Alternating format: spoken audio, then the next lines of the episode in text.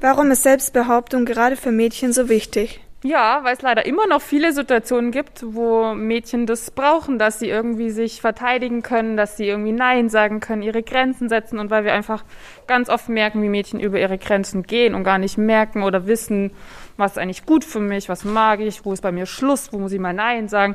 Und deswegen finden wir das total wichtig, so mit den Mädchen das immer zu üben und einfach da so Angebote zu machen.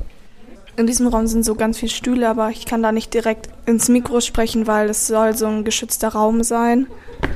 Ich gehe jetzt mal da rein und ähm, schaue mir das an und dann in der Pause kann ich ja weiter berichten.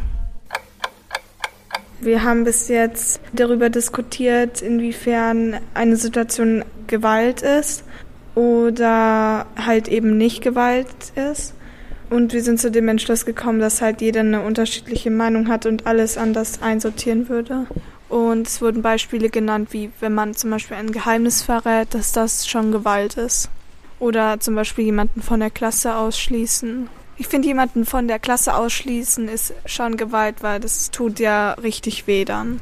Jetzt gerade ist ein Teil im Kurs, wo das Mikro mit rein darf. Deswegen nehme ich euch jetzt noch mal kurz mit.